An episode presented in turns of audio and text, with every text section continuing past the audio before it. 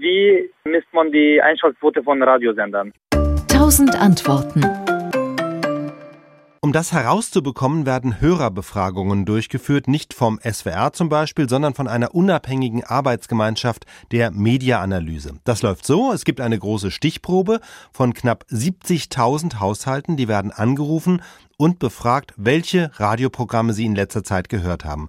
Und dabei gibt es mehrere Stufen, also zum Beispiel kann die Frage lauten, welche der folgenden Sender haben Sie in den letzten 14 Tagen mindestens einmal gehört? Und dann wird aufgezählt SWR 1, SWR 2, SWR 3, SWR 4 und natürlich auch all die anderen Radioprogramme, auch die der Privatsender.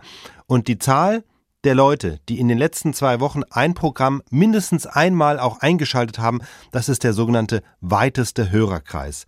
Für den Alltag viel interessanter ist aber die Frage, mit wie vielen Hörern kann ich denn in einem bestimmten Programm zu einer bestimmten Uhrzeit rechnen? Deshalb werden die Testpersonen auch ganz konkret gefragt, wann haben Sie gestern welche Radioprogramme gehört? Und dann sagen Sie zum Beispiel, gestern von 16 bis 17 Uhr habe ich SWR 2 gehört. Und je nachdem, wie viele das sagen, wissen wir, wie viele Hörer wir um diese Uhrzeit haben. Und das wird Viertelstunden genau gemacht. Bei fast allen Radioprogrammen ist es dann so, dass die meisten Menschen morgens zwischen 7 und 9 Uhr Radio hören und dann nochmal am Nachmittag zwischen 16.30 Uhr und 18 Uhr, also während des Feierabendverkehrs, denn viele Leute hören ja nach wie vor Radio im Auto. Und diese beiden Spitzen, also morgens und am Nachmittag, die findet man praktisch bei allen Radioprogrammen. All diese Zahlen fließen dann ein in die MA Audio, so heißt der halbjährliche Bericht der Mediaanalyse, und damit hört es dann auch auf. Also wir erfahren im Radio nicht, und das ist ein ganz großer Unterschied zum Fernsehen, wie viele Hörer einen einzelnen Beitrag an einem ganz bestimmten Tag gehört haben. Und damit können wir aus den Zahlen auch nicht ohne weiteres ableiten, welche Beiträge, welche genauen Musiktitel oder auch welche Moderatorinnen und Moderatoren kommen beim Publikum besonders gut an und bei welchen schalten sie eher ab. Denn wir haben eben nur Durchschnittswerte über eine typische Woche in einem Radioprogramm.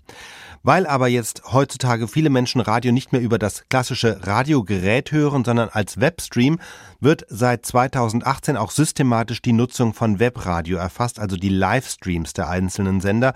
Was da aber nicht mit eingerechnet wird, sind die Podcasts. Die sind für uns im SWR auch sehr wichtig. Also zum Beispiel hören die Sendung SWR 2 Wissen inzwischen wesentlich mehr Menschen im Podcast als morgens im Radio.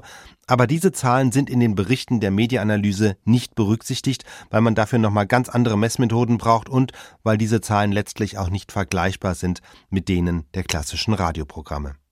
SWR Wissen. 1000 Antworten.